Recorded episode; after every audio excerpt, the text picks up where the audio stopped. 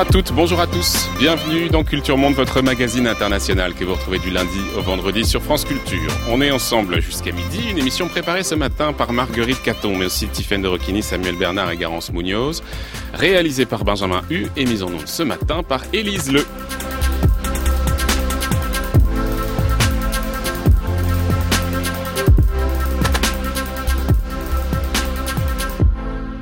Deuxième temps de notre semaine consacrée à l'Asie du Sud-Est. Hier, nous parlions de la difficile démocratisation de la péninsule indo-chinoise et du Cambodge en particulier. Aujourd'hui, prenons le large, observons les rives et les îlots de la mer de Chine méridionale, si on s'attache en tout cas donc les Chinois donnent à cette mer bordière de l'océan Pacifique la Méditerranée asiatique, un espace hautement politique. C'est notre sujet ce matin dans Culture Monde. Regardez, d'ici on peut voir nos installations militaires sur l'île. Je n'y suis jamais allé, mais ça montre la présence de la Chine.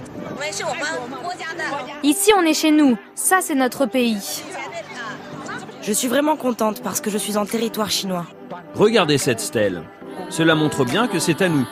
Elle a été installée par des Français pendant le protectorat sur les îles Paracel.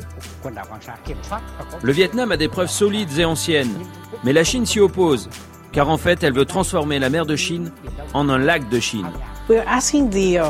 Nous avons demandé au tribunal d'arbitrage de nous dire quel est exactement notre droit maritime. Est-ce que cette ligne en neuf traits est conforme à la loi internationale? Nous demandons cela. Nous avons essayé d'avoir avec eux un dialogue bilatéral. Mais la Chine soutient que leur souveraineté sur cette zone est indiscutable.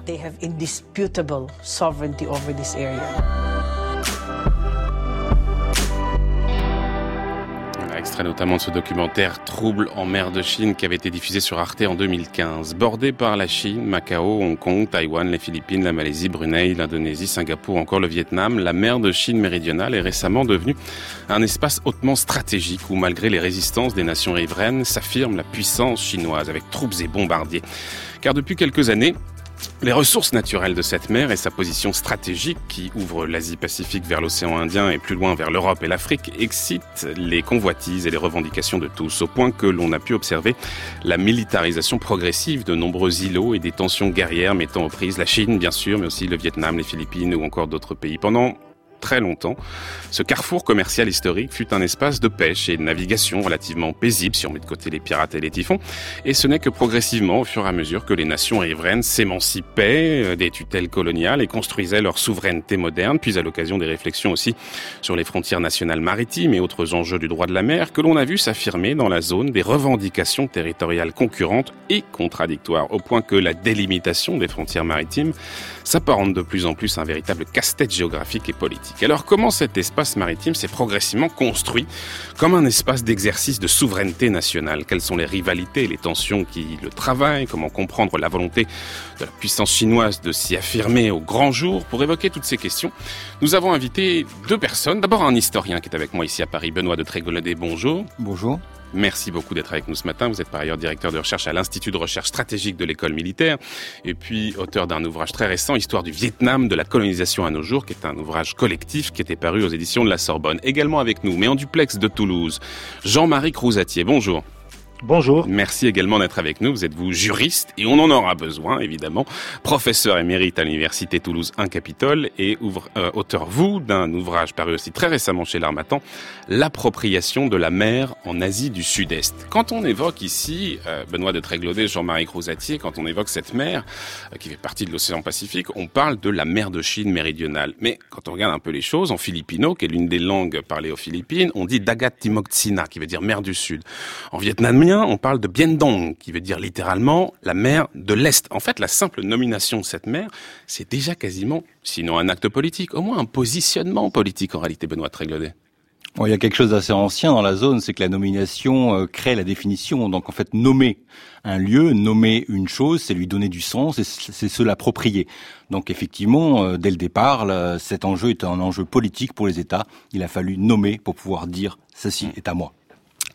Jean-Marie Crouzatier, l'historien Denis Lombard, qui était un grand spécialiste de l'Asie, euh, l'Asie de l'Est, l'Asie du, Sud-Est, euh, qui est décédé il y a une vingtaine d'années maintenant, parlait à propos de cette mer, de, cette mer donc que moi j'appelle de Chine méridionale, d'une Méditerranée d'Extrême-Orient, euh, parce qu'il voyait un parallèle dans le fait qu'elle incarne au fond un, lieu d'échange, d'échanges commerciaux, d'échanges culturels entre les différentes rives. La comparaison vous paraît pertinente, Jean-Marie Crouzatier. La mer de Chine méridionale, c'est la Mare Nostrum de l'Asie du Sud-Est, Jean-Marie Crouzatier ben, sur le plan géographique, euh, c'est une euh, effectivement c'est une mer semi-fermée comme la Méditerranée, donc on, a bien sûr euh, tout de suite pensé à, comparer.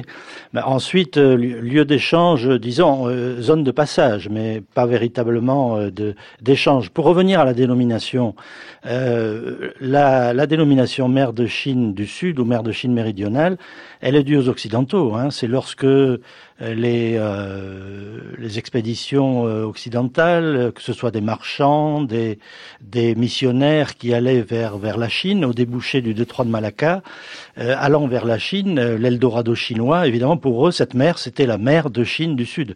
Mmh. Et, ensuite, eh bien, cette dénomination est devenue officielle mais elle n'est pas, vous l'avez dit, hein, tout à fait partagée par les autres riverains. Hein. L'Indonésie, par exemple, a récemment euh, baptisé la, la, mer qui borde ses côtes, la, partie de la mer de Chine méridionale qui borde ses côtes, la mer de Natuna, euh, ce qui a suscité de vives réactions de la hmm. part du gouvernement chinois. Benoît Tréglodet, depuis plusieurs années, on observe une montée en puissance, et on va en parler évidemment aujourd'hui, de la Chine dans cet euh, espace maritime-là par laquelle, rappelons-le, transite quand même quasiment environ, en tout cas, un tiers du commerce mondial. Mais on voit qu'il y a évidemment un désir de plus en plus affirmé d'être la puissance hégémonique de la région. Euh, en février dernier, il y avait des photos qui ont été publiées sur un site philippin qui montraient l'avancement des travaux chinois réalisés dans l'optique d'y recevoir du matériel militaire. Plus récemment, on a des bombardiers chinois qui ont atterri dans, dans les Spratleys, qui sont des îles contestées, on va y revenir. Mais pendant longtemps, la défense de Pékin, c'était de dire que finalement, le développement de toutes ces infrastructures, eh bien, elle était destinée à aider au sauvetage en mer, à aider à la protection euh, des pêcheurs. Cette position aujourd'hui, elle est plus tenable. Très clairement, l'objectif de Pékin, c'est d'être la seule puissance à contrôler cet espace maritime. C'est compliqué parce que euh, ces occupations, en fait, des, éléments, comme on appelle ça aujourd'hui, des îlots, des rochers, des récifs, euh, des îles artificielles ou des îles étendues, c'est un phénomène assez récent et c'est un phénomène qui est partagé par l'ensemble des pays riverains. Il faut savoir que, euh, notamment si on, on, regarde les, les, les Spratlés, donc au sud de la mer de Chine méridionale, c'est essentiellement les Vietnamiens qui, qui, qui, qui occupent euh, euh, la majorité des surfaces émergées, et l'occupation de ces îlots date déjà du début des années 2000. Mmh. donc ce qui est arrivé récemment et ce qui a été surmédiatisé, parce qu'il faut le dire aussi que les Philippins n'ont pas trouvé ces photos tout seuls, ils les ont récupérées et où on les a bien voulu leur donner ces photos et, et ces photos viennent euh, euh, notamment des États-Unis, notamment euh, de la CIA et notamment de l'ensemble des think tanks américains qui diffusent abondamment ces photos depuis quelques années. Donc le processus de militarisation des îlots aussi bien au nord, dans les archipels des Paracels, qu'au sud, au Spratley, est un phénomène déjà qui date et qui concerne l'ensemble des hmm. pays riverains. Donc je rappelle, c'est certes le Vietnam, qui est la première, on va dire, puissance occupante du lieu, c'est la Chine qui revendique l'ensemble de la zone, mais c'est également, euh, de façon beaucoup plus modeste, la Malaisie, euh, le sultanat du Brunei, les Philippines et Taïwan. Hmm. Sur les États-Unis, Jean-Marie Crouzatier, c'est vrai qu'on voit de plus en plus euh, des Américains euh, qui regardent d'un mauvais œil le renforcement des positions militaires de Pékin dans ces eaux. Et d'ailleurs, fin mai, Washington a annoncé sa décision d'exclure Pékin des exercices militaires organisés tous les deux ans dans le Pacifique ce qu'a dit le porte-parole du Pentagone, c'est la chose suivante. La poursuite par la Chine de la militarisation de possessions disputées dans la mer de Chine méridionale ne fait qu'attiser les tensions et déstabiliser la région. Mais euh, au-delà des déclarations, est-ce que les États-Unis sont réellement décidés, disposés à empêcher la Chine d'être la seule à dominer cet espace maritime? Bah, les États-Unis, euh, évidemment, euh, font euh, pression et tentent par tous les moyens de, limiter cette expansion militaire de, la Chine. Mais de là à utiliser des moyens militaires pour les, contester, c'est peu probable. Hmm. ils vont, et, ils le font d'ailleurs, Benoît de Tréglaudet l'a très bien dit, ce sont des, des conseillers américains, ce sont des juristes américains qui ont notamment poussé le gouvernement des Philippines à poser, à, à déposé cette requête devant le tribunal arbitral qui a abouti à la mmh. décision de, de juillet 2016 dont on va parler sûrement. On va en parler. Et, euh, donc les États-Unis euh, euh, utilisent les, États riverains, notamment les Philippines, le Vietnam et dans une moindre mesure la Malaisie, pour contenir l'expansion chinoise. Mmh. Benoît Tréglaudet, vous l'avez dit tout à l'heure, c'est vrai que les années 70 c'est un peu un tournant parce que chacun va affirmer davantage sa souveraineté sur cet espace-là, mais en fait, et on va le faire un petit peu quand on remonte dans le temps, on se rend compte que ces batailles-là existaient déjà avant. Mais si on regarde sur la période plus récente, euh, l'arrivée de Xi Jinping en 2013, le président chinois, est-ce que son arrivée a, marqué une rupture dans la manière justement dont on revendiquait euh, la souveraineté chinoise dans cet espace? L'arrivée de Xi Jinping a avant tout marqué euh, la politique étrangère et défense chinoise euh, à l'étranger, hors des frontières de Chine. Il est clair que euh, ces revendications ont, désormais été plus globales et moins régionales. Et dans ce cadre-là, la mer de Chine méridionale a se charge d'une lumière particulière. C'est une mer de proximité pour les Chinois. C'est une mer qui est, on va dire d'une certaine façon, plus simple à gérer euh, que euh, la mer euh, en Asie orientale, avec les différents qui le préoccupent, préoccupent le pays avec le Japon et Taïwan, et d'une certaine façon également plus simple que sa relation avec l'Inde. Donc il y a tout à gagner, et Xi Jinping a fait le pari en fait que en divisant pour mieux régner, cette mer de Chine méridionale, il allait réussir, entre guillemets, à, à la conquérir plus rapidement. Alors euh, là, je me tourne vers vous, euh, Jean-Marie Crouzatier, parce que vous êtes juriste et il va falloir regarder ce que nous dit le droit s'agissant de, l'organisation des souverainetés euh, dans cet espace. Mais d'abord, avant de parler de Montégobé et donc du droit international, regardons comment les Chinois voient la chose. Pour comprendre comment ils considèrent justement leur souveraineté sur cet espace-là, il faut introduire euh, une, une, conception qu'on appelle la ligne en neuf traits, qui est une, la démarcation qui est utilisée par le gouvernement chinois pour justement délimiter la portion de la mer de Chine méridionale qu'elle revendique. Est-ce que vous pouvez nous expliquer d'où vient cette vision de la division de la mer de Chine méridionale et quand et comment est-ce qu'elle est apparue? On va commencer par ça et puis ensuite on verra pour le droit international. Jean-Marie Crouzatier. Alors, euh, le, les, Chinois considèrent que la, la mer de Chine méridionale euh, constitue ce qu'ils appellent des eaux historiques. Alors, euh, c'est un peu ambigu parce qu'ils utilisent quelquefois la notion de titre historique sur la mer ou bien ils parlent d'eau historique. En ce qui concerne la, ce que vous appelez donc ce qu'on appelle la langue de bœuf, la, la, la ligne euh, en neuf euh, traits, il s'agit d'une ligne donc sur une carte qui englobe la quasi-totalité de la mer de Chine méridionale, ne laissant aux États riverains que leur mer territoriale. Cette langue de bœuf, elle trouve son origine en 1946. En 1946, euh, à l'époque donc c'est la République de Chine, hein, avant euh, l'arrivée des communistes au pouvoir, la République de Chine publie une carte qui englobe précisément la plus grande partie de, cette mer. Et la carte va être reprise par la République populaire de Chine. Bon, euh, ça n'intéresse que quelques spécialistes ou quelques observateurs jusqu'à plus récemment 2009-2010. Euh, à ce moment-là, euh, il se trouve que le, Vietnam et la Malaisie veulent étendre leur plateau continental au-delà des, des 200 000. Euh, donc, ils adressent une, demande à la Commission des limites du plateau continental.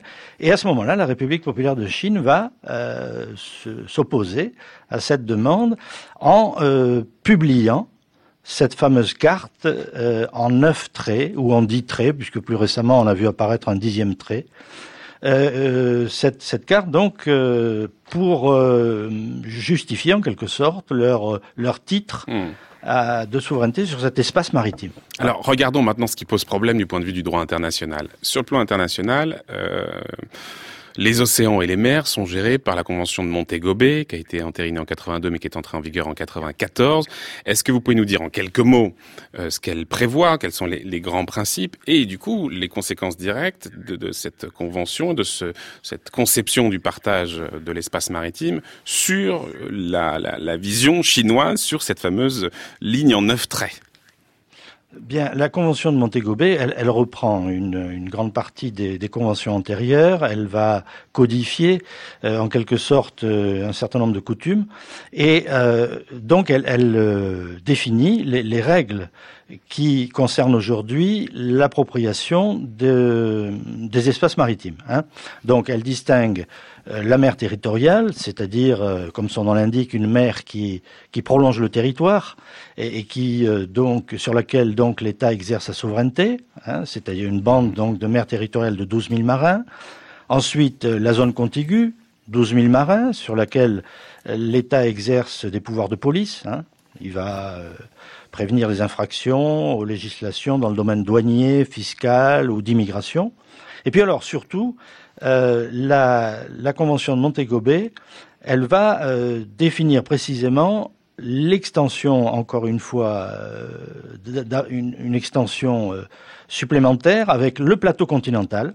Le plateau continental, c'est le prolongement du territoire sous la mer, 200 000 marins à partir de, des rivages, les lignes de base, et puis la zone économique exclusive, c'est-à-dire 200 000 marins là aussi à partir de la côte, l'État pouvant, euh, donc ayant le droit d'explorer, d'exploiter les ressources naturelles euh, biologiques et autres. Bon, en tout cas, on a un cadre et un cadre qui est clair, même si euh, les Chinois oui. peuvent le remettre en, en cause, il, il, est clair. Oui. Si on s'en tient justement à, à, à, ce cadre, à ces définitions bah, prévues par la Convention de Montego Bay, alors euh, la topographie est celle qu'elle est.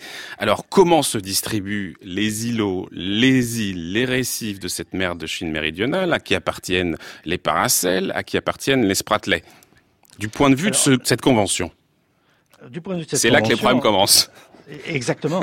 euh, et, et, en particulier dans cette Méditerranée euh, dont, dont, vous parliez, puisque euh, la proximité des côtes des États riverains, la présence de ces archipels que vous venez de citer, îlots, rochers, euh, récifs, au fond, etc. Euh, tout ça euh, provoque évidemment un chevauchement des zones maritimes qui sont revendiquées par les riverains. Alors, il n'y a pas d'accord international sur le partage des eaux dans cette mer. Euh, les riverains, certains d'entre eux, ont procédé à des règlements bilatéraux. Hein, par exemple, le Vietnam a, a, passé un accord avec la Thaïlande pour euh, euh, délimiter la frontière maritime dans le golfe de Thaïlande. Le Vietnam a passé un accord avec la Chine pour également délimiter la frontière dans le golfe du Tonkin, également avec l'Indonésie. La Malaisie a, passé un accord avec l'Indonésie pour la délimitation du plateau continental. Mais euh, encore une fois, ce sont des règlements bilatéraux. Il n'y a, a, pas d'accord international sur le partage des eaux, et cela est dû à la situation que vous décriviez en commençant. Mmh.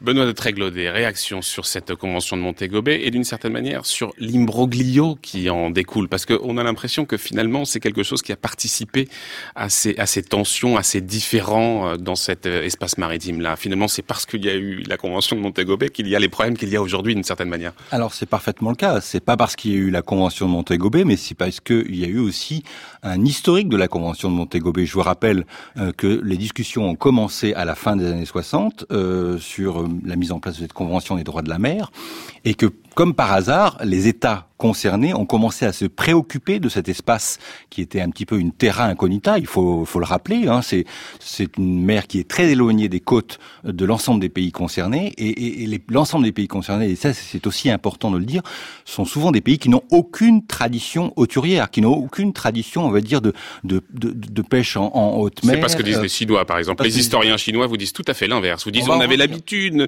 nos pêcheurs allaient précisément dans ces îles Spratley, très loin de nos côtes. Historiquement, nous sommes directement reliés à cet espace-là. C'est eux qui le disent. Alors, les preuves historiques euh, en Asie euh, aujourd'hui, surtout dans des pays en fait, euh, on va dire plus autoritaires, type Chine, Vietnam, sont des enjeux de politique contemporaine. Mmh. Là, je voudrais qu'on revienne sur une chose. Cette mer de Chine méridionale, elle ne concernait personne avant, euh, on va dire, la Seconde Guerre mondiale. Et, et, même, on peut aller plus loin, avant les années 70. Personne ne s'est en préoccupé, même les Français. Les Français euh, qui ont pris pied euh, en Indochine euh, avec le protectorat et la colonie ne se sont pas préoccupés avant les années 30. Il a fallu qu'un modeste petit géographe parte lui-même euh, en 1927 euh, à travers euh, cette mer les découvre et explique au ministère des colonies que c'est important pour la France de les récupérer. Et c'est là que la France va réagir. Et la France va réagir mais pas avant 1934. Mais on va, on va, on va y revenir. C'est intéressant effectivement de faire cette, cette perspective historique, mais restons un court instant, si vous le permettez encore, sur les enjeux contemporains. 2016, il y a effectivement cette, cette décision très importante parce qu'il y avait eu donc cette plainte déposée par les Philippines et on a donc la Cour permanente d'arbitrage de la euh, qui donne tort à la Chine, considérant qu'il n'existe aucune preuve, je cite, que la Chine a historiquement exercé un contrôle exclusif sur les eaux et leurs ressources. C'est exactement ce que dit euh, la Cour d'arbitrage. Est-ce que vous pouvez nous redire, euh, Benoît Tréglodier, et puis je donnerai la parole ensuite à Jean-Marie Crozatier, euh, la réaction à ce moment-là de Pékin et au fond, ce qu'a changé cette décision? La réaction de Pékin a été simple, ça n'existe pas. Euh, ça n'existe pas pour Pékin, mais ça n'existe pas également pour les partenaires de Pékin en Asie du Sud-Est. Qu'est-ce qui n'existe pas? C'est-à-dire cette l'annonce qui a été faite à La Haye n'existe pas, et, la meilleure des preuves, ça a été la réaction du gouvernement vietnamien, qui le jour de la décision de La Haye euh, a fait intervenir son porte-parole, euh, qui s'est félicité, sans gros beaucoup de lyrisme, mais qui s'est félicité de cette décision et qui euh, a annoncé au public qu'il reviendrait plus en détail sur la position du Vietnam vis-à-vis de la décision euh, de la Cour d'arbitrage et qu'il n'y est jamais revenu. Euh, l'ensemble des pays riverains, euh, une chape de plomb en fait s'est posée sur eux et, la question n'a pas été traitée. Ils n'ont pas eu d'une certaine façon l'autorisation de rentrer plus en détail, de commenter et de mm. s'approprier cette décision de la Cour d'arbitrage parce que d'une certaine façon, pour Pékin, cette décision n'existe pas. Parce que euh, cette Cour d'arbitrage n'est pas légitime à ses yeux. Parce que cette Cour d'arbitrage effectivement n'est pas légitime à ses yeux. Jean-Marie Crouzatier. Réaction peut-être justement sur cette décision de la, de la Cour permanente d'arbitrage et sur ses effets, ou plutôt sur ses non-effets en réalité, parce que d'une certaine manière, moi je me souviens à l'époque, hein, avant la décision, euh, les, on, on, entendait les observateurs qui nous disaient cette décision va être très importante, ça va être vraiment une étape décisive. Vous allez voir ce que vous allez voir quand la, décision va tomber, ça va tout changer. Et en fait, ça n'a rien changé, Jean-Marie Crouzatier. Oh, rien euh, pour un juriste, ce serait euh, ah oui, pardon, mal de le reconnaître. non, mais, mais Benoît Trèclaudet a parfaitement raison. L'agence officielle chinoise a qualifié la décision, je cite, de feuille de papier bonne à jeter à la poubelle. C'est l'expression utilisée par l'agence officielle chinoise. Euh, mais bon, cette sentence, elle, c'est quand même sur le plan juridique une sentence obligatoire. Bien sûr, euh, son application. Mais non contraignante, non contraignante si, elle, est contraignante, mais son application repose sur la bonne foi. Euh, c'est-à-dire qu'il n'y a pas hmm. de procédure. Quand vous le dites non contraignante, vous avez raison. Il n'y a pas de procédure d'exécution hein, contre un État souverain. Non contraignante, quoi. Oui, oui, tout à fait. Alors, euh, par contre, et je voudrais vous entendre l'un et l'autre sur ce point-là, parce que d'un côté, on voit cette Chine qui rejette la décision de la Cour permanente d'arbitrage et donc qui rejette de facto le droit international. Mais d'un autre côté, elle procède aussi, euh, la Chine, au remblaiement de récifs et d'îlots. Il construit des, édifices permettant d'y avoir une vie permanente, le tout afin qu'on puisse bénéficier à terme de la qualification d'île pour justement avoir euh, la, zone économique exclusive qui va avec. Donc, est-ce que ça veut dire que pour le moment, euh, Jean-Marie Crouzatier, la Chine rejette le droit de la mer, le droit international, mais qu'à l'avenir, ça pourrait changer de stratégie? Est-ce qu'elle est en train de se préparer pour précisément, d'une certaine manière, se mettre en accord, s'aligner sur le droit international et dans un second temps l'utiliser Jean-Marie Crouzatier? Euh, la Chine est pour l'instant en tout cas une puissance qui cherche à modifier le, droit international qu'elle estime avoir, dont, elle estime que les règles ont été établies euh, par par les puissances occidentales. Elle cherche effectivement à le modifier à son avantage. Euh, mais en ce qui concerne le la décision, pour revenir à cette décision de, de juillet 2016, euh, il est évident qu'elle ne pouvait que la rejeter puisque euh, cette décision ne reconnaît aucune des prétentions euh, dont elle se prévaut. Alors, je vais poser la question autrement parce que vous n'avez pas répondu à ma question. Ah, euh, bien. Je, je réexplique, pour, pour, les auditeurs en tout cas, vous, vous le savez, mais pour que des îles ouvrent des droits sur les ressources biologiques ou sous-marines, la Convention de Montego Bay, elle prévoit, elle évoque une étendue naturelle de terre. Donc concrètement, ça veut dire que les récifs coralliens, les rochers, le sable, tout ça, ça n'ouvre pas à des droits. Ce qui veut dire qu'il faut justement, pour que ça soit une véritable île, il faut, euh, disons, la, la, la, la, remblayer et puis y installer euh, des, des, des, des, des, des, établissements et même, et même y installer une, vie permanente. Euh, Est-ce que la Chine est en train de faire cela pour que dans quelques années, elle soit en capacité d'utiliser cette convention de Montego Bay? Non, dans la mesure où la, Convention est, claire là-dessus. Euh, une île, vous l'avez dit, c'est une étendue naturelle de terre, donc ça exclut les îles artificielles. Mmh. Et euh, en ce qui concerne les rochers, vous l'avez dit aussi, les rochers qui ne se prêtent pas à l'habitation humaine ou, ou à une vie économique propre, non pas euh, mmh. de, de, zone économique exclusive ou de plateau continental. Donc, euh, la, la, décision du tribunal arbitral ne fait que, que confirmer la, mmh.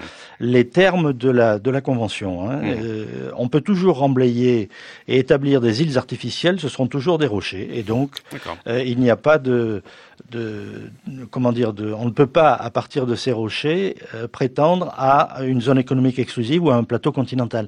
Euh, je, je précise au passage que euh, si le Vietnam et les autres pays ne se sont pas prévalus autant qu'on pouvait s'y attendre de cette décision, c'est aussi parce que, d'une certaine manière, elle eux aussi prétendent, évidemment, que, que les îlots qu'ils occupent peuvent générer une zone économique exclusive. Benoît Tréglaudet, euh, restons, intéressons-nous en particulier au Vietnam et aux différends entre la Chine et Vietnam, euh, parce qu'il y a eu entre ces deux pays des affrontements particulièrement meurtriers dans cet espace maritime. Et je pense à janvier 1974 dans les îles Paracel, lorsque les forces chinoises et vietnamiennes s'affrontent. Est-ce que vous pouvez nous rappeler quand même le contexte, cet épisode absolument dramatique où il va y avoir des morts quand même? Alors, janvier 1974, on parle de quel Vietnamien déjà? C'est pas les mêmes que ceux qui ont le pouvoir aujourd'hui. Ce sont les Sud-Vietnamiens qui contrôlaient en fait euh, la partie euh, occidentale euh, des Paracels. Et ces événements meurtriers, ils avaient déjà eu lieu partiellement dans les années 50, quand ces îlots étaient également occupés par des sites vietnamiens. Donc déjà, on ne hmm. parle pas des mêmes, des mêmes des mêmes Vietnamiens. donc, en 74, quand la Chine récupère les îlots du Nord, donc les Paracels, elle les récupère auprès d'une République du Sud-Vietnam fragilisée, au bord de l'effondrement, qui en avril 75 lâche et, disparaît au profit de la République socialiste du Vietnam. Racontez-nous comment ça se passe concrètement. Non, concrètement, euh, euh, des miliciens chinois euh, arrive, plante un drapeau euh, sur l'un des sur l'un des îlots, avec l'appui évidemment de, de navires chinois qui sont derrière. Des soldats vietnamiens exigent leur départ. Ils envoient finalement un commando pour retirer le drapeau. Et là, les Chinois ouvrent le feu et les bateaux s'attaquent mutuellement. Et les Chinois reprennent le dessus et récupèrent finalement, reprennent le contrôle de, de, Mais ça s'est fait très vite. de ces paracels. Mais ça s'est fait, très, fait très vite. Euh, les, les, les, les, événements meurtriers euh, qui surtout marqueront en fait l'esprit en fait des, des autorités vietnamiennes. C'est 88. C'est 88. Là, c'est au sud. Là, c'est dans les archipels des Spratly. Là, c'est 90 morts vietnamiens euh, qui seront euh, touchés par la marine euh, par la marine chinoise. Et ça, c'est quelque chose qui reste un traumatisme extrêmement important dans la conception, l'appréhension de l'espace et du territoire des Spratly pour les Vietnamiens. Jean-Marie Crouzatier, ce dont on vient de parler, ce sont des actes de guerre. Donc ça veut dire que ça ne donne aucun droit sur ces espaces insulaires. Absolument. Absolument. Hein, la Charte des Nations Unies euh, interdit euh, la guerre de conquête, hein, c'est-à-dire l'emploi de la force précisément pour euh, occuper un territoire. Hmm. Et puis plus récemment, Benoît Tréglodet, ce qui va mettre aussi le feu aux poudres, c'est l'installation d'une plateforme pétrolière dans les eaux vietnamiennes, une plateforme chinoise. Alors là encore, c'est un épisode qui se répète régulièrement. On a oublié que cette zone est également une zone pétrolifère et, et qui intéresse les intérêts des puissances riveraines. Euh, mais en même temps, de par euh, les différents géopolitiques, euh, cette zone a été, la mer de Chine a été très peu exploitée. Donc à chaque fois, chaque fois qu'une compagnie, qu'une concession est accordée à une compagnie pétrolière étrangère ou nationale, ça provoque des différents frontaliers parce que sauf quand on se met d'accord. Mais... Ce qui peut arriver, mais ce qui n'est pas le cas avec le Vietnam. Et d'ailleurs, la Chine a fini, a fini, par retirer, par déplacer sa, sa plateforme et engager des négociations. Tout à fait. Qui ont été rejetées par le Vietnam. Pour quelle raison? Non, la, la, la question c'est que cette plateforme était située dans un espace en fait qui euh, est revendiqué par euh, les Vietnamiens et qu'il n'était pas question d'accepter encore une zone euh, de développement conjoint. C'est tout l'enjeu maintenant des discussions, c'est tout l'enjeu pour les États riverains que la Chine essaye de, de pousser. C'est est-ce qu'on va arriver avant euh, de s'intéresser à, diviser, à se répartir euh, les récifs, les îlots Est-ce qu'on va arriver à mettre en place des zones de développement conjointes sur des espaces non départagés? En tout cas, ce qui est sûr, c'est que tous ces différents autour de l'espace maritime commun, ils ont enclenché, alors évidemment, les violences dont vous avez parlé, celle de 74, celle surtout de 88. Tout cela provoque très régulièrement des manifestations anti-chinoises. On entend là l'ambiance justement des manifestations vietnamiennes au Vietnam contre les Chinois.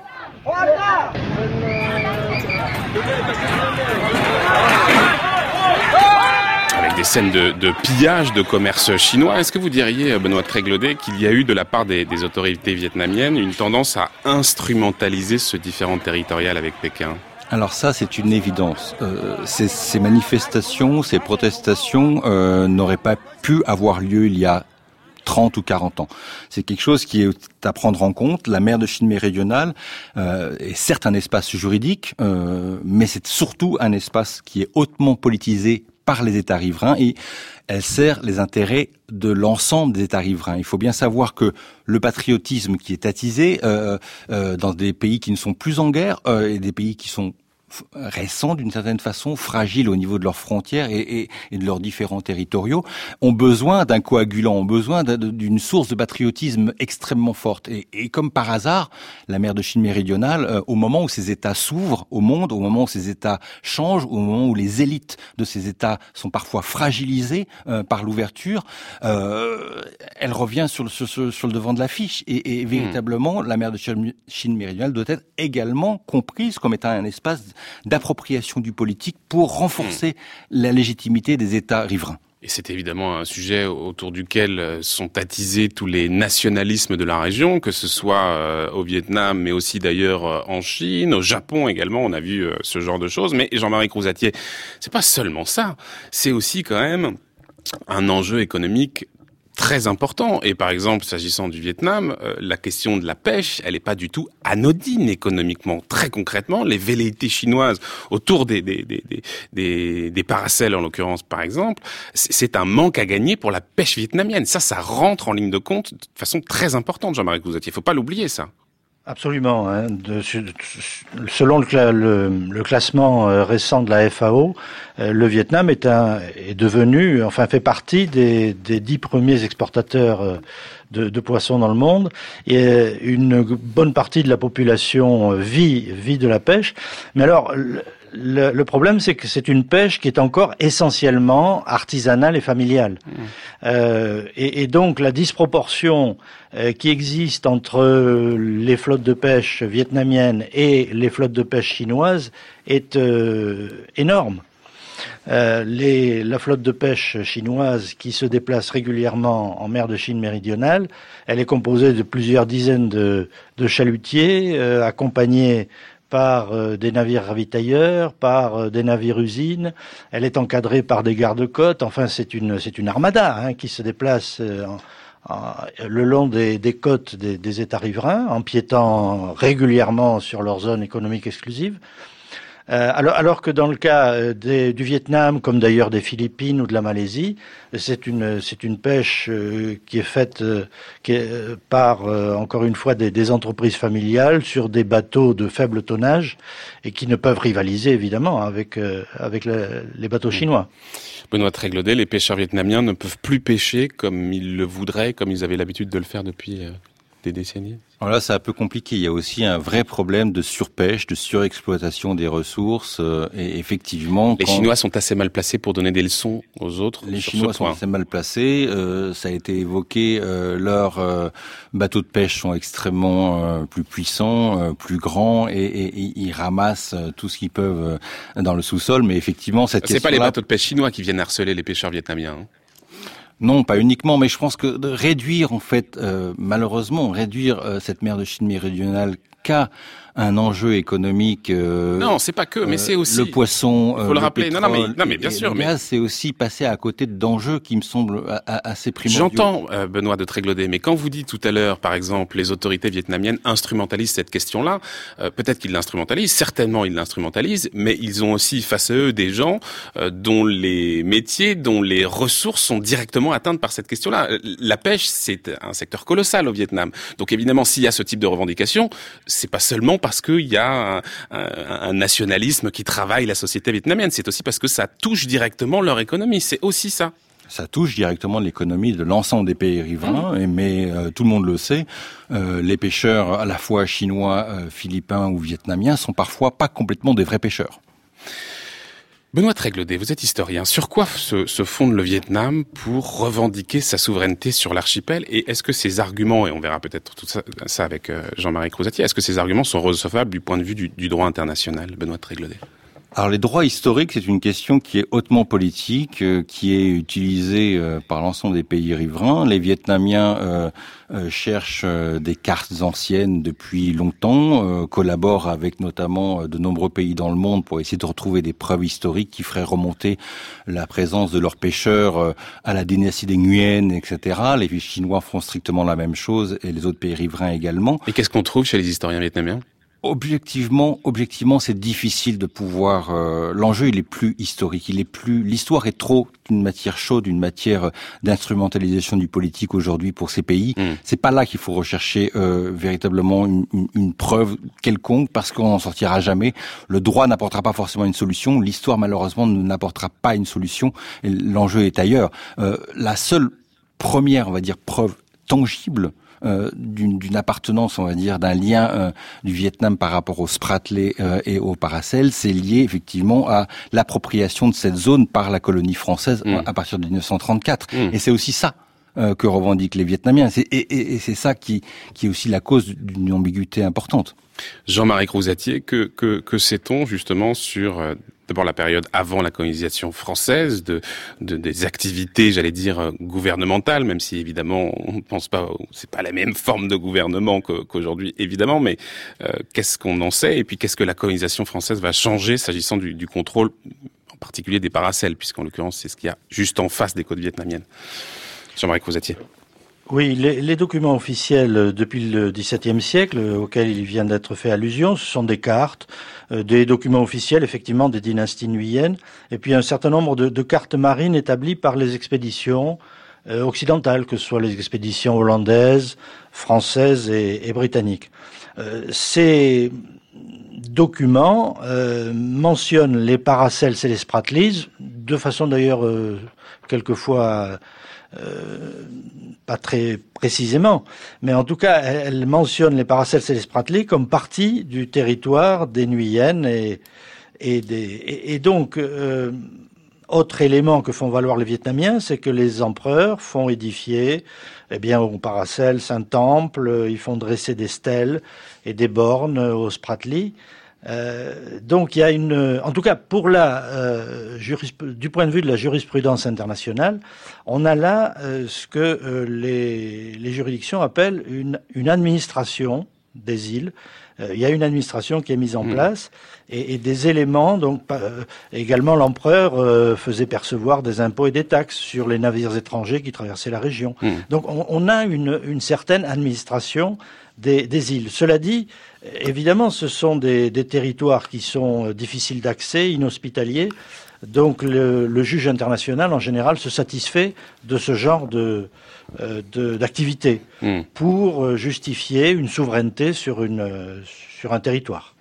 Benoît Tréglodet sur justement cette administration avant l'arrivée des colons. La question des revendications historiques, des droits historiques sur une zone est, extrêmement complexe. Il faut savoir effectivement, et notre euh, invité l'a précisé que les Vietnamiens font remonter ça au, à la dynastie des Nguyen, mais du côté chinois, ils vont encore plus loin. C'est une compétition. Il faut remonter ça à la dynastie des Sung au XIIe siècle ou des Qing euh, au XVIIIe. Donc c'est assez compliqué. Il y a, y a une chose qui, qui, qui, pour recontextualiser en fait euh, la, la, la, faiblesse de ces droits historiques parfois euh, qu'il faut avoir en mémoire, c'est 1957.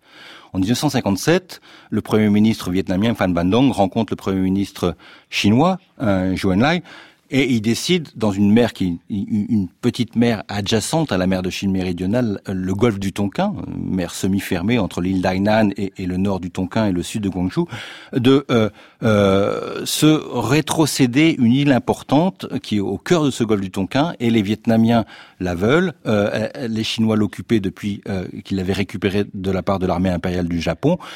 Et les Vietnamiens renoncent à leurs droits historiques sur ce golfe du Tonkin en disant OK, on récupère l'île. Euh, et les droits historiques, finalement, c'est pas complètement sûr. On, on, peut les adapter euh, à, au contexte du moment 1957. Donc il y a aussi ça qu'il faut avoir en tête, ces droits historiques qui changent aussi selon le contexte de l'époque mm. assez facilement. Oui, parce que c'était pas aussi important dans les années 50. Ouais. C'était pas aussi important dans les années 50. Aujourd'hui, il y a une crispation, euh, mais il y a une crispation parce qu'il y a aussi d'autres enjeux dans cette mm. mer de Chine dont il faudrait que nous parlions. C'est des enjeux stratégiques. Mais attendez, il y a une crispation. Euh, on essaie justement de décrisper un, un, petit peu les choses, de négocier. Euh, on a même en novembre dernier un accord entre la Chine et le Vietnam qui est censé normalement répondre justement à ces différents en mer de Chine méridionale dont, on parle. Sauf qu'en réalité, le texte, il ne règle pas les litiges. Aucun texte ne règle les litiges euh, jusqu'à présent. Oui, c'est un texte dans lequel les deux parties s'engagent simplement une déclaration à ne prendre aucune initiative susceptible de compliquer le conflit. Donc c'est une sorte de quoi, de code de conduite, quoi. Cette déclaration de, conduite. de conduite existait déjà en, 2002 dans la déclaration de conduite et ces déclarations d'intention sont assez fréquentes en fait entre les pays riverains. Jean-Marie Crouzatier, vous vouliez ajouter quelque chose? Oui, oui, le, code de conduite, il existe, comme, comme vous venez de le dire, euh, très bien. Euh, il existe depuis 2002, mais il n'a jamais été euh, suivi d'une d'une mise en, en œuvre et, et, d'un texte qui prévoit sa mise en œuvre effective. Hmm. On va regarder peut-être plus en avant maintenant ce différent entre la Chine et les Philippines. On va s'intéresser aux îles Spratly, qui sont au cœur d'un différent entre la Chine et les Philippines. On ne comprend pas pourquoi les Chinois nous repoussent du récif. Il appartient aux Philippines. C'est notre gagne-pain. C'est comme ça qu'on nourrit nos familles.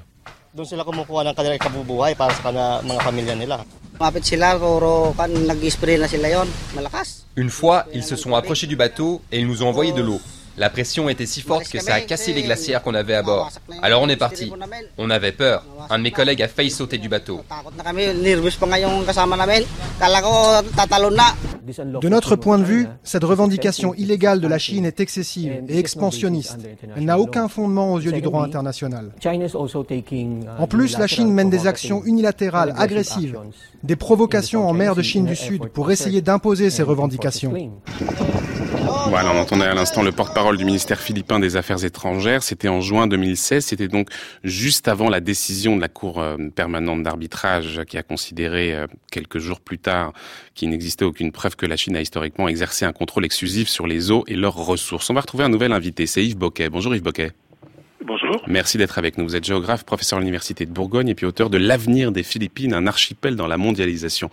Avec cette décision de 2016, euh, dont on a un peu parlé déjà tout à l'heure, la Cour de la Haye, elle a tranché contre la Chine et donc en faveur des Philippines. Euh, et pourtant, et pourtant, elle ne semble pas avoir radicalisé la position philippine dans ce dossier. Et même au contraire, visiblement. Euh, Juste après euh, le, communiqué, de, la, de la Cour, Manille a officiellement salué la décision, mais en appelant à la restreinte et à la sobriété. Est-ce qu'il faut comprendre que, au fond, le gouvernement du président Rodrigo Duterte ne veut pas entrer en confrontation avec Pékin sur ce sujet? Et si c'est le cas, pour quelle raison, Yves Boquet alors, ce qui s'est passé, c'est que la, procédure d'arbitrage euh, contre la Chine avait été demandée par le président précédent, Nino mhm. Aquino, et lorsque Duterte est arrivé au pouvoir, il a procédé en fait à un, virage quasiment à 180 degrés de la politique étrangère euh, Chine, euh, philippine, qui était plutôt pro-américaine, et il s'est un petit peu jeté dans les bras de la Chine, ce que lui reprochent d'ailleurs ses opposants. Hmm. Alors, il s'est jeté dans les bras de la Chine. Mais alors, c'est un premier virage, parce que Quelques mois plus tard, avril 2017, alors que justement Duterte euh, est dans une attitude, disons, assez conciliante à, l'égard de Pékin, euh, le président philippin annonce qu'il ordonne à ses militaires de se déployer sur les récifs disputés en mer de Chine méridionale. Il dit, je cite, hein, j'ai ordonné aux forces armées de les occuper tous, et il dit, euh, construisez des infrastructures, hissez le drapeau philippin. Alors là, je voudrais comprendre, ce discours parce qu'on a une nouvelle rupture dans cette position conciliante avec Pékin. Disons, ça c'est le, ça c'est le discours du président. Est-ce que ça s'est euh, marqué dans la réalité, c'est pas évident du tout. Hein. On a, au fur et à mesure qu'on voit ce que fait Duterte, il, il, parle beaucoup. Et en fait, ce que lui reproche euh, l'opposition, c'est qu'il ne fait pas grand-chose hein, et qu'il laisse faire. D'ailleurs, il a dit bon, écoutez, moi, je vais pas aller en guerre contre contre la Chine. De toute façon, on va perdre. Hein. Donc là, il, il, se refuse en fait à même à, à, déposer des plaintes contre la Chine pour les violations de la de l'accord la, de de, de, de, la décision de 2016. Donc il n'y a pas de montée en puissance de la présence militaire philippine sur ces, sur ces îles alors, euh, ce qui, pro, ce qui a été annoncé récemment, c'est qu'ils allaient réparer l'aérodrome de l'île principale possédée par les Philippines, qui est l'île de Titu Pagasa. Hmm. Ah, mais pour l'instant, il n'y a pas eu de déploiement massif. On a une relative passivité hein, du gouvernement philippin actuel, alors que le gouvernement précédent avait en fait euh, cherché à augmenter la puissance navale des Philippines, qui était très faible, mmh. et réorienté en fait la défense de, vers la protection du territoire philippin. Et apparemment, le président actuel a, a un petit peu arrêté cette cette politique. Donc on a une présence, mais relativement modeste, des Philippines sur l'archipel. On a. De toute façon, ils n'ont pas une, ils n'ont pas une grosse armée, une grosse marine. C'est un, des points, c'est un pays faible sur le plan, sur le plan militaire. On revendique certains espaces insulaires. Je crois qu'il y a 8, 9 ou peut-être 10 îlots qui sont euh, officiellement revendiqués par les Philippines. Des, les, les Philippins revendiquent les îles qui sont dans leur zone économique exclusive, c'est-à-dire à moins de 200 000 marins hein, des côtes, euh, principalement de l'île de Palawan qui est, euh, qui est au sud, et puis également, vous, en avez, vous avez évoqué tout à l'heure avec les pêcheurs, hein, l'îlot de Scarborough qui est, qui est différent des Spratleys, hein, qui lui est clairement dans la zone économique euh, philippine. Donc les Philippines ne réclament pas tout l'archipel des Spratleys parce qu'il y a certaines îles qui sont au-delà de leur zone, qui sont revendiquées par la Malaisie, hmm. par le Vietnam, comme comme vous en parliez il y a un moment. Je demandais tout à l'heure à, je demandais tout à l'heure à Benoît Tréglaudet sur quoi s'appuyaient les Vietnamiens pour euh, pour euh, argumenter, pour justifier euh, leurs leur revendications. même question pour les Philippines concernant ces, ces frontières maritimes. Sur quoi est-ce qu'on on se fonde justement pour affirmer ces revendications? Alors, je pense que le, le, le point de base, c'est la, la, revendication de, de, la zone économique exclusive à 200 000 marins. C'est c'est ce qu'indique le, traité de Montego Bay qui établit le, le droit international en 1981. Les Philippins, comme d'autres pays, avaient déjà proclamé en 78, c'était un décret de Ferdinand Marcos, une zone économique exclusive de 200 000 marins, hein, qui préparait en fait ce qui, ce qui, était en train de se, de se dessiner avec, au niveau de l'ONU avec la, le, la conférence sur le droit de la mer. Mmh. Donc c'est les 200 000 marins et les Philippins disent voilà les 200 000 marins, nous on demande on demande pas ce qui est au-delà, hein, on demande simplement que les autres ne viennent pas sur nos îles, ne viennent pas embêter nos pêcheurs dans la zone économique mmh. Mais c'est pas seulement, c'est pas seulement, je crois, Yves Bocquet, le, le droit international, la convention de Montego Bay, euh, dont, dont, dont, on se revendique. Il y a aussi cette question des, des, des limites du territoire national. Euh, ce que veut les, ce que veulent les Philippines, c'est considérer qu'il faut, euh, euh, qu'il faut les, les, considérer justement au regard du traité de Paris de 1898, par lequel les Philippines espagnoles avaient été cédées aux États-Unis. Ça, c'est un point sur lequel euh, les autorités philippines insistent beaucoup aussi. Oui, tout à fait, bien sûr, parce que c'est le, même si les Philippines ont été en fait transférées, c'est un petit peu de façon très passive d'une puissance coloniale à une autre, c'est le, c'est le, le, démarrage des Philippines indépendante euh, 1898 et ensuite les États-Unis, bon, euh, complète indépendance, enfin théoriquement en 1946, euh, lorsque les Américains quittent les Philippines. C'est dès ce moment-là. complètement puisque puisque les, les Américains avaient des bases militaires qui jusqu'en 1991. C'est dès l'indépendance, dès l'émancipation des États-Unis qu'on va euh, commencer à revendiquer des, des droits sur ces îlots? Alors ces îlots, en fait, il y avait, il y avait pas grand monde. Les, ils ont été saisis en 1956 par un aventurier qui s'appelait Thomas Cloma, qui est venu prendre possession au nom des Philippines sans être du tout mandaté par le gouvernement philippin de l'époque, qui s'est retrouvé bien embêté. Hein. Et euh, finalement, c'est Marcos qui, en 1978, rachète pour, je crois, un peso symbolique la, les îles de M. Cloma. Hein. Et donc, à ce moment-là, au moment où les Philippines sont engagées dans les négociations internationales sur le droit de la mer, que les Philippins affirment davantage leur, euh, leur droit à cette portion d'océan. Hein. Mmh. c'est une histoire assez étonnante que celle de cet euh, aventurier philippin Thomas Cloma. Et alors sur la, la, la question d'un accord possible entre les Philippines et la Chine, parce que quand il est arrivé au pouvoir, euh, Rodrigo Duterte, le, président, il a dit qu'il voulait engager le, le, dialogue avec la Chine pour régler ce différend. Où est-ce qu'on en est aujourd'hui? Est-ce que un accord entre Manille et Pékin est possible? Bah pour, le, pour le moment, le, il y a il y a eu des, des, voyages de, de Duterte en Chine. Il a rencontré le président chinois, qui d'ailleurs, il dit qu'il aime, il aime ce président chinois. Hein, donc, euh, avec euh, et il y a donc des, des, discussions, bon, qui sont qui sont forcément un petit peu un petit peu derrière derrière le rideau. On ne sait pas trop ce qui se passe. Euh, à l'extérieur, mais le, pour l'instant, il n'y a pas d'accord hmm. qui a été signé. Simplement, les, les Philippins ont dit bon, on va, on va essayer de partager. Un des problèmes, tout à l'heure, vous aviez le, ce reportage qui évoquait les pêcheurs. Un des problèmes, c'est que récemment, les pêcheurs euh, chinois, ont, les pêcheurs philippins ont accusé les, les marins, de, les gardes-côtes chinois de venir leur confisquer leur prise en échange en échange de cigarettes. Alors l'ambassadeur de Chine, bon bon ça c'est c'est du troc euh, comme on l'a fait toujours. Certains aux Philippines disent non c'est du vol. Ah, donc là, Benoît il y a, y a une prise de conscience en fait d'un certain nombre de personnes y compris maintenant des alliés politiques de Duterte. Il y a un sénateur important qui s'appelle Richard Gordon qui hier a annoncé qu'il fallait peut-être un petit peu faire attention à ce que mm. faisait la Chine, que la Chine se permettait trop de liberté avec les Philippines. Donc là, peut-être Duterte est en train d'être lâché sur ce point-là par certains de ses, mm, mm. de ses soutiens qui lui reprochent d'être trop faible. Hein, Benoît de, Benoît de Tréglaudet, est-ce que, est-ce que vous croyez à, à, cet accord avec euh, Pékin? Ça va être compliqué parce que parallèlement, on continue les exercices militaires avec les États-Unis qui restent un allié dans le domaine maritime. Oui, Pékin cherche à trouver de manière bilatérale, à nouer des accords avec l'ensemble des, des, pays euh, riverains. Donc ça, c'est une question qui est, qui est, qui est évidente. Euh, mais il y a une, lecture en fait de la euh, des enjeux stratégiques en mer de Chine méridionale qui, me semble-t-il, est, est, quand même sous-estimée. Qu'est-ce qui pousserait en fait tous ces États à, se battre pour des récifs, des rochers, euh, dans une mer qui est souvent euh, assez éloignée de leur côte.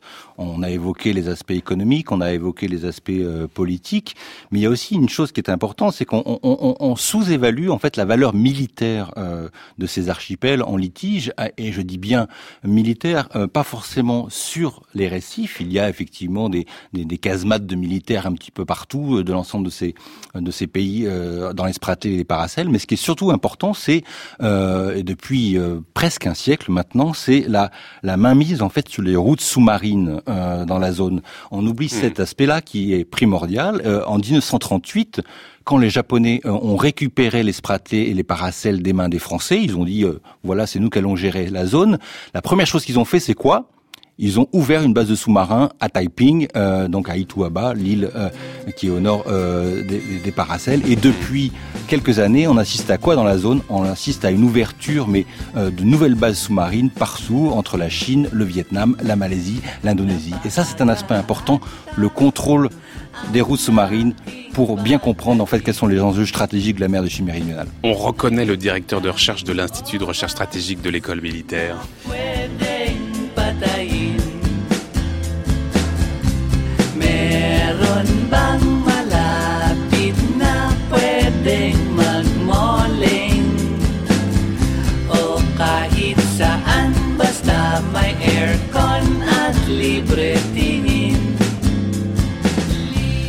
Merci beaucoup à tous nos invités. Yves Boquet qui était à l'instant avec nous par téléphone. Je rappellerai que vous êtes auteur notamment de L'avenir des Philippines, un archipel dans la mondialisation qui était paru aux éditions universitaires de Dijon. Merci également à Benoît Tréglaudet qui était avec nous ici à Paris qui est auteur notamment de Histoire du Vietnam, de la colonisation à nos jours, un ouvrage collectif qui était paru aux éditions de la Sorbonne. Un grand merci également à Jean-Marie Crouzatier qui était en duplex de Toulouse, auteur lui de l'appropriation de la mer en Asie du Sud-Est, c'était chez l'Armatan.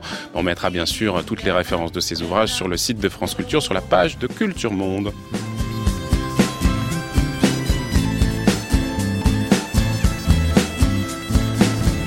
C'est avec Lipasoras d'un groupe philippin, Japsuki, qu'on se quitte et qu'on retrouve Brice Couturier, le Tour du monde des idées, 11h53. Le Tour du monde des idées, Brice Couturier. Bonjour Brice. Bonjour Florian. Alors on connaît vaguement, vaguement le nom de David Brooks parce que c'est lui qui a inventé le néologisme bobo pour bourgeois bohème. En quoi est-il intéressant Brice? Bah, David Brooks est le plus célèbre éditorialiste du New York Times dans lequel il publie une chronique tous les mardis et tous les jeudis. Et c'est un peu paradoxal dans la mesure où ce quotidien est marqué à gauche, alors que Brooks, lui, se définit comme plutôt conservateur.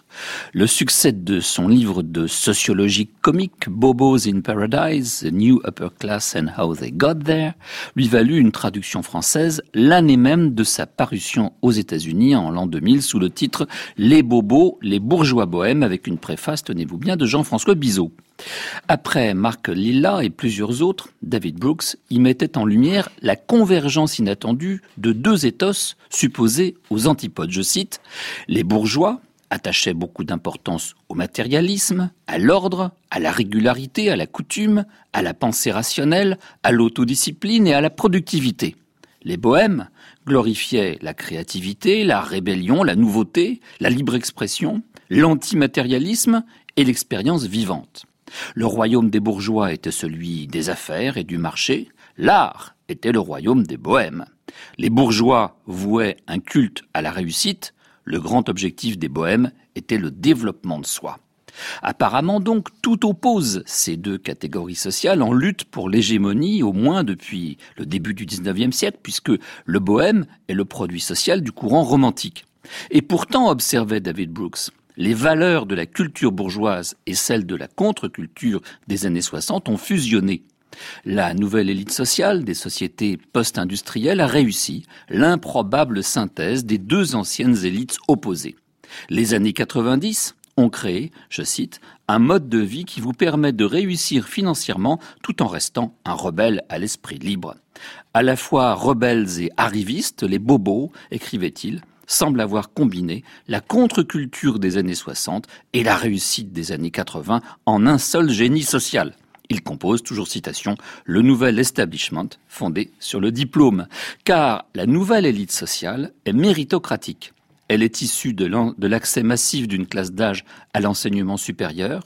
Jamais aucune autre avant elle n'a éprouvé à ce point le sentiment de mériter sa position et les privilèges qui lui sont attachés, car c'est une élite éduquée et cosmopolite écrit David Brooks. D'où la suffisance typique des bobos, leur côté donneur de leçons, prêchi-prêcheur, caractéristique donc de cette élite à la bonne conscience. Et alors en quoi ce livre, Brice, publié il y a presque 20 ans, 18 ans, peut aider à comprendre ce qui se passe aujourd'hui aux États-Unis? Eh bien prenez la page 49 de l'édition française. On y trouvait une liste des personnalités américaines de l'époque qui, selon l'auteur, n'avaient rien à voir avec la respectabilité bobo. Or, le premier nom cité était celui de l'actuel président des États-Unis, Donald Trump. Ah, eh oui. Alors même, figurez-vous que George W. Bush figurait, lui, aux côtés des personnalités comme le paléontologue darwinien Stephen Jay Gould ou le rocker Lou Reed ou encore Al Gore, parmi les bobos de plein exercice. Trump est donc le nom d'un tournant dans la vie intellectuelle américaine. Prenez Bill et Hillary Clinton. Étudiants hyper brillants, c'était aussi d'anciens rebelles de campus des 60s.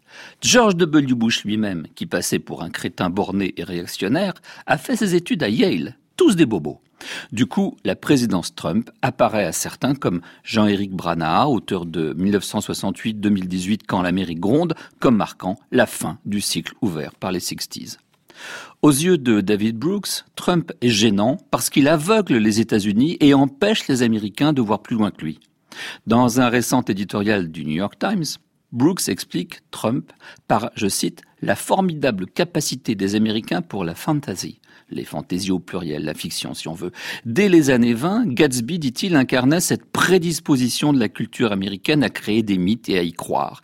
Mais c'est surtout à partir des années 60 que les Américains ont basculé, je cite, dans un monde de plus en plus marqué au coin de l'affabulation. Les romanciers Tom Wolfe et Philip Roth, tous deux récemment disparus, ont été les témoins lucides et implacables de cette descente universelle dans l'irréalité. Ils ont montré une Amérique qui se raconte des histoires et surtout qui finit par y croire. Or, pour David Brooks, Donald Trump n'est que la dernière en date de ces mythologies américaines. Chez lui, la célébrité, dit-il, recouvre la gouvernance. Chaque jour produit un nouveau geyser de fantasy. Ce qu'il y a de dangereux dans le monde fantasmatique de Trump, dit-il, ce n'est pas tant qu'il se dissolve dans l'atmosphère lorsqu'il rentre en contact avec la réalité, mais qu'il séduise tant d'entre nous. Il nous fait basculer dans son irréalité, car même en le critiquant, on participe, malgré soi, à la réalité alternative qu'il invente. on ne peut pas réfuter une image avec des faits. Parfois, mes amis, qui croient se payer Trump, et moi-même, nous apparaissons comme les marionnettes dont il tire les ficelles. Et Brooks de citer l'agent d'auteur Eric Hain, qui s'est plaint récemment de recevoir un nombre incroyable de manuscrits de romans consacrés à Donald Trump. Ces auteurs, dit Hain, n'écrivent pas tant le moment politique que nous traversons que ce moment lui-même ne les écrit Merci beaucoup Brice Couturier. Donc il faut lire et relire David Brooks. Merci cher Brice, on vous retrouve demain.